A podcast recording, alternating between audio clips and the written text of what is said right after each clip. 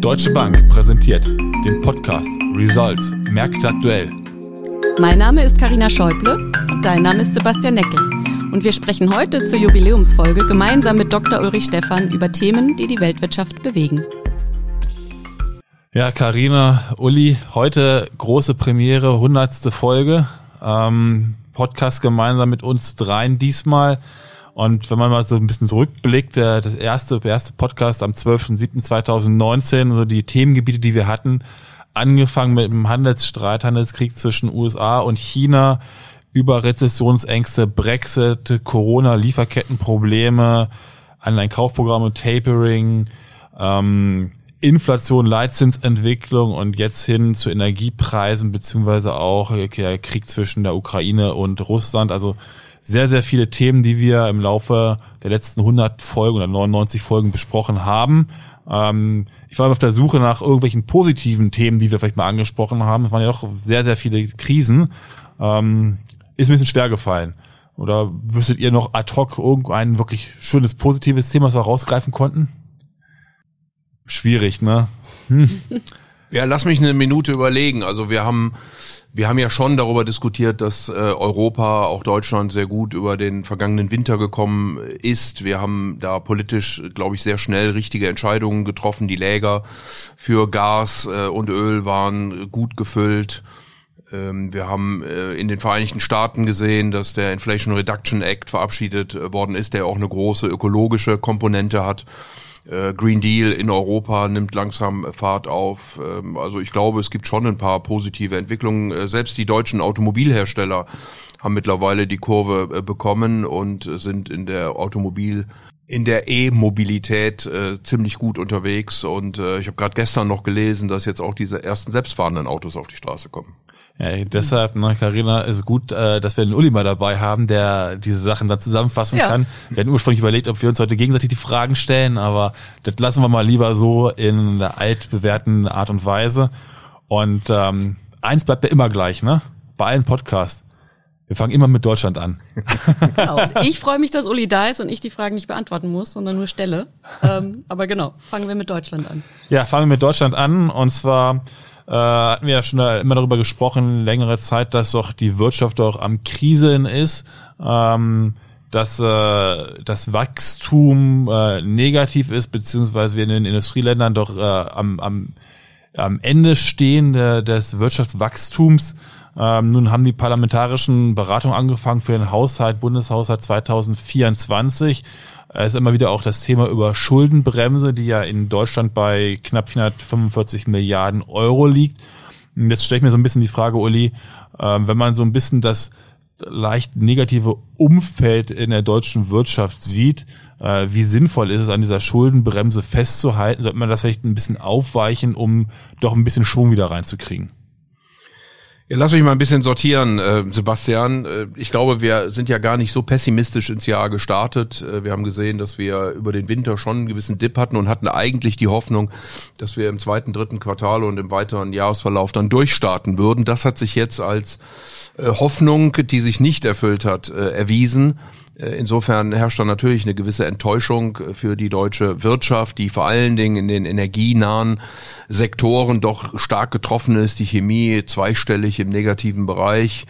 Äh, das zieht natürlich dann die gesamte Wirtschaft, die gesamte Stimmung runter. Die Verunsicherung ist relativ hoch. Und vor dem Hintergrund sind ja mittlerweile die meisten Forschungsinstitute bei Prognosen, die eher bei um die minus 0,6 liegen als im positiven Bereich für 2023.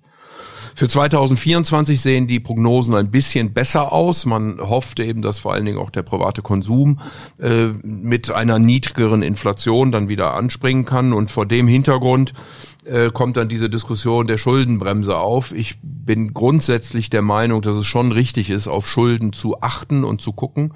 Die Schuldenbremse bedeutet auch nicht die schwarze Null sondern äh, man darf ja Defizit machen, äh, 0,35 Prozent des Bruttoinlandsprodukts, was sich im Moment auf etwa 13 Milliarden, gut 13 Milliarden Euro berechnen würde. Dazu gibt's ähm, natürlich Ausnahmen für Wirtschaftskrisen etc. Die könnte man natürlich auch mit dem Angriffskrieg Russlands auf die Ukraine äh, an die Wand malen. Ähm, also insofern äh, könnte man auch hier Sonderhaushalte machen. Und es gibt noch eine äh, zyklische, eine konjunkturelle Komponente da drin. Also es ist nicht so festgezurrt, wie das manchmal signalisiert wird. Nichtsdestotrotz nochmal bin ich der Meinung, man sollte schon auf äh, Schulden achten und äh, sollte eher an strukturellen Themen arbeiten, so dass auch privatwirtschaftliche Investitionen sehr viel nach vorne gestellt werden. Grundsätzlich ist es sicherlich so, dass Schulden nicht per se schlecht sind. Also auch Staatsschulden sind nicht per se schlecht. Es kommt dann eben sehr darauf an, was man damit macht. Und wir sind doch in den vergangenen Jahren sehr stark in die Umverteilung gegangen, damit in den Konsum ähm, und haben eben den Konsum über Schulden finanziert. Äh, es ergibt sicherlich mehr Sinn, wenn man jetzt vor allen Dingen auf die Schuldentragfähigkeit achtet, wenn man eben auch in die Infrastruktur investiert. Und das wäre dann eben die Frage. Also ich würde noch sagen, ja, Schulden für äh, Infrastruktur, die dann besseres Wirtschaften, bessere Investitionen in Zukunft erlauben.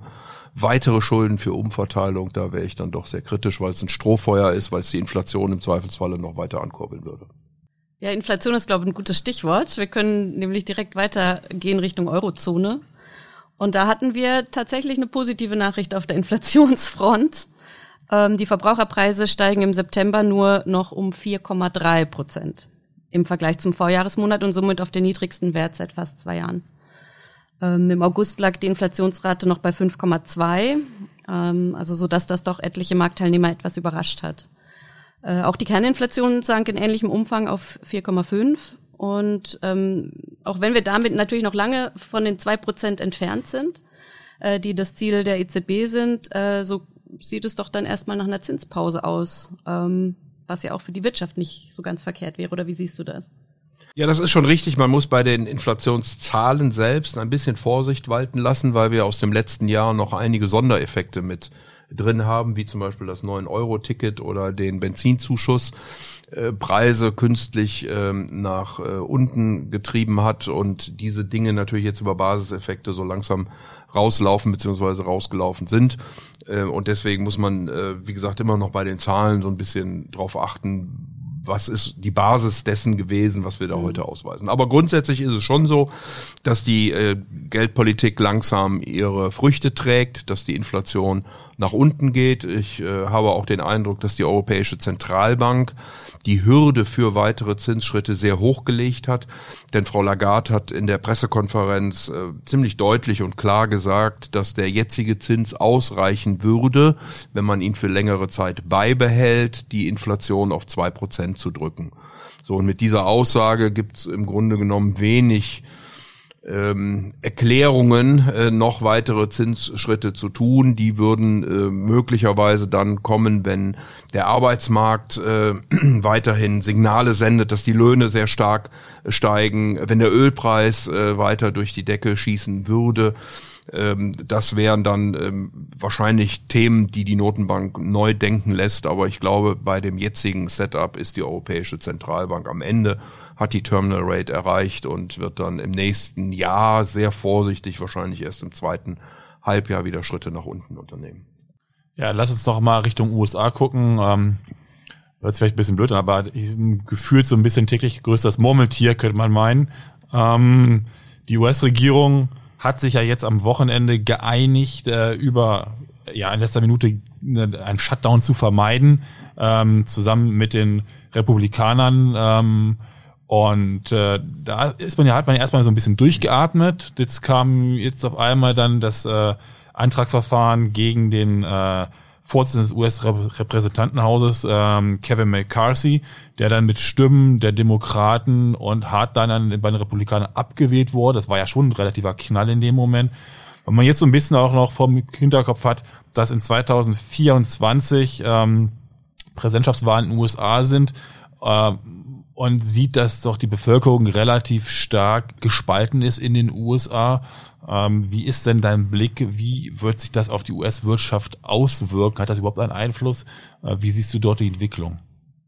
Ja, es ist schon ein, ein äh, Donnerschlag, das äh, muss man glaube ich so sagen. Wenn ich richtig informiert bin, hat es schon äh, solche Abstimmungen gegeben, aber sie sind noch, haben noch nie dazu geführt, dass der äh, aktive Sprecher des äh, Repräsentantenhauses tatsächlich äh, abgewählt worden ist. Äh, 1910 gab es mal eine Abstimmung, äh, danach sind Sprecher äh, sozusagen in vorauseilendem Gehorsam schon zurückgetreten, aber dass jemand äh, wirklich abgewählt worden ist, ist jetzt eine historische äh, Einmaligkeit äh, mit McCarthy.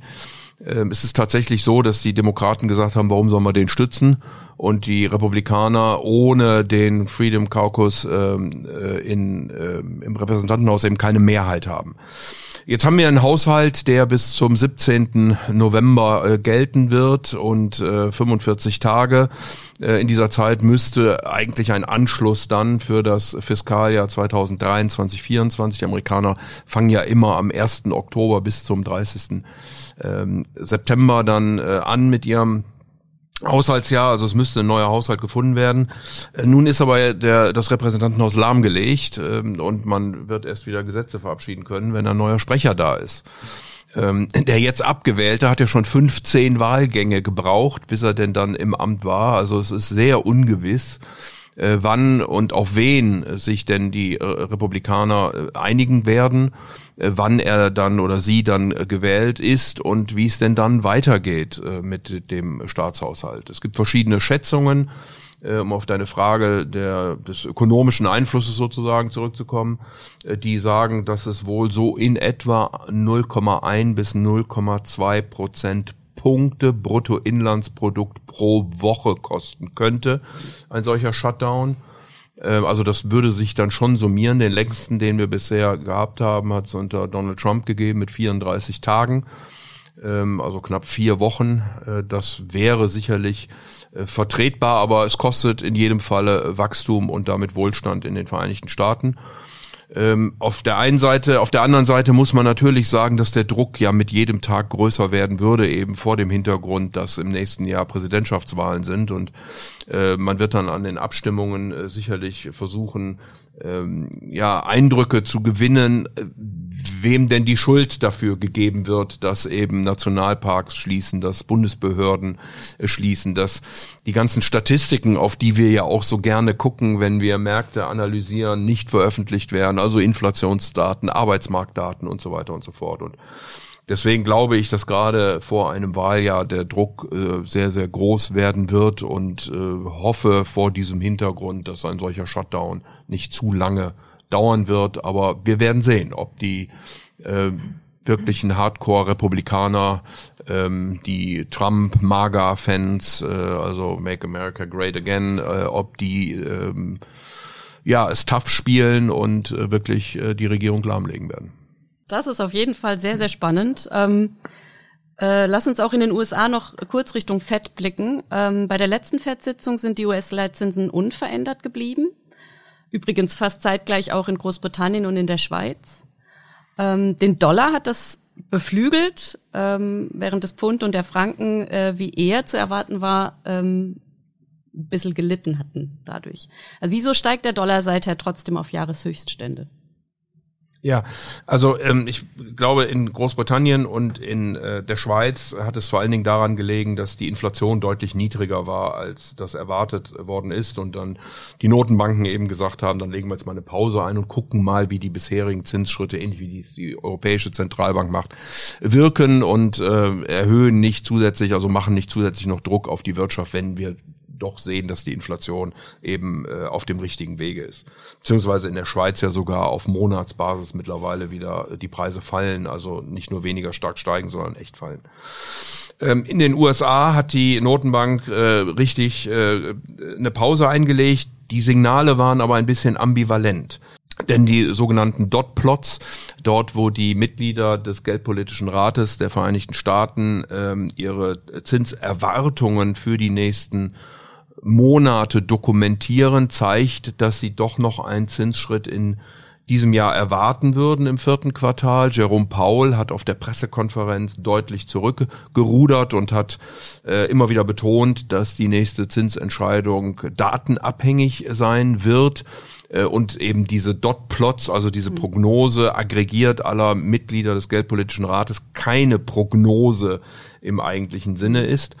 Ähm, aber das war also so der erste Punkt, wo der Markt dann gedacht hat, naja, da könnte ja doch vielleicht noch eine Zinserhöhung äh, im Raum stehen. Dann kamen doch wieder relativ gute Zahlen äh, aus den USA. Wir sehen doch, dass die Wirtschaft all diese Zinserhöhungen bisher sehr gut weggesteckt hat. Ähm, der, die Stimmungsindikatoren der Wirtschaft, ASM, war besser als erwartet. Auch der Arbeitsmarkt ähm, hat nach wie vor starke Signale. Die offenen Stellen sind wieder gestiegen. Wir haben wieder äh, deutlich über zwei offene Stellen pro Arbeitssuchenden. Äh, also der sogenannte Jolz-Report ist das. Und insofern, ähm, da ja auch die Notenbank immer wieder den Arbeitsmarkt betont und ja auch sagt, äh, also im Gegensatz zu Europa sagt man das in Amerika sehr deutlich, dass die gesamtwirtschaftliche Nachfrage runter muss und die Arbeitslosigkeit steigen muss, um die Inflation eben äh, bekämpfen zu können. Ähm, da man hier nicht sieht, dass es wirklich äh, in diese Richtung geht, gibt es eben Spekulationen, dass die USA noch einen Zinsschritt machen. Ich glaube, das ist der wesentliche Treiber für äh, die Zinsen, die wir jetzt sehen, vor allen Dingen am langen Ende, die ja deutlich mhm. Oben gegangen sind, aber auch für die Dollarentwicklung. Ein weiterer Punkt ist, und der ist manchmal mh, hm, fast ein bisschen schizophren, ist, äh, dass es, wenn es Ärger gibt auf der Welt, dann ist natürlich immer der Dollar und US Treasuries, also amerikanische Staatsanleihen, äh, gefragt. Und interessanterweise selbst dann, wenn der Ärger aus den USA kommt. Wir haben ja gerade über den Haushalt geredet, aber das ist möglicherweise ein schwächeres Argument als das erste, aber eben auch ein Argument, warum der Dollar momentan so, so stark ist. Ja, Argumente brauchen wir auch mal so, wenn wir Richtung China blicken von dir. Äh, 50,2 Punkte, der ähm, Einkaufsmanager-Index in China ist gestiegen über die wichtige Marke von 50 Punkten. Äh, das erste Mal seit sechs Monaten wieder. Ähm, die chinesische Regierung hat ja auch äh, sehr stark investiert, hätte ich fast gesagt, ähm, die Wirtschaft unterstützt. Und jetzt für mich so ein bisschen die Frage, ist das jetzt ein kurzfristiger Effekt, dass wir wieder über 50 auf Wachstum draufstehen? Ähm, oder glaubst du, dass sozusagen jetzt die chinesische Wirtschaft dann doch wieder runterlaufen wird? Also ich glaube, dass die chinesische Wirtschaft einen Boden gefunden hat. Die Daten, sowohl die Industrieproduktion, Einzelhandel, äh, aber auch die Stimmungsindikatoren äh, deuten darauf hin, dass wir, wie gesagt, zumindest einen Boden haben. Ähm, wir haben ja die, golden, die goldene Woche also eine Woche Urlaub in äh, China. Danach wird man sehen, wie die Dinge weiterlaufen. Aber nochmal, es scheint so zu sein. Es gibt viele kleine Maßnahmen der Regierung. Es gibt nicht den großen Big Bang. Wir sehen das ja auch am Immobilienmarkt. Da ist nicht ähm, sozusagen die Regierung, die kommunistische Partei gewillt, wirklich Geld auf den Tisch zu legen und das Problem einmal zu bereinigen, sondern man tut immer so viel, dass es wirklich nicht schlimmer wird aber man ist ähm, weit davon entfernt, wirklich äh, ein Big Bang zu machen und die Wirtschaft also ganz groß zu stimulieren oder eben den Immobilienmarkt äh, zu bereinigen. Und deshalb ist nach wie vor relativ viel Unsicherheit im Markt, weil die äh, Privaten natürlich einmal durch Corona und die Maßnahmen, aber zum Zweiten eben auch durch den Immobilienmarkt der stark zur Altersvorsorge auch beigetragen hat. Interessanterweise steigen die Käufe von Gold und Diamanten in China relativ stark. Also man weicht jetzt aus, aber man sieht daran, äh, dass das eben auch Vertrauen der Konsumenten deutet und ähm, deswegen würde ich jetzt keine ganz schnelle Erholung erwarten in der Volksrepublik, aber wohl, dass wir so langsam einen Boden finden und äh, dass China ja in etwa auf diesem Niveau um die fünf, etwas unter fünf Prozent in diesem und im nächsten Jahr dann wachsen wird. Also ich würde vorsichtig sein, den Trend nach unten, den wir in diesem Jahr bisher gesehen haben, äh, einfach fortzuführen. Das würde ich eher nicht erwarten. Okay, ja, ähm, das klingt ja alles relativ gut für die Weltwirtschaft, wenn wir jetzt die, ja, auf die komplette Welt blicken. Jetzt äh, hätte ich noch eine Frage. Du hast die Ölpreise vorhin schon mal äh, an, also kurz erwähnt. Und die sind jetzt ja gerade wieder gestiegen im letzten Vierteljahr insbesondere auf ähm, doch die höchsten Preise wieder seit einem Jahr etwa. Ähm, wie sehr wird das die Weltwirtschaft dann belasten oder wer wird vielleicht auch am meisten darunter leiden?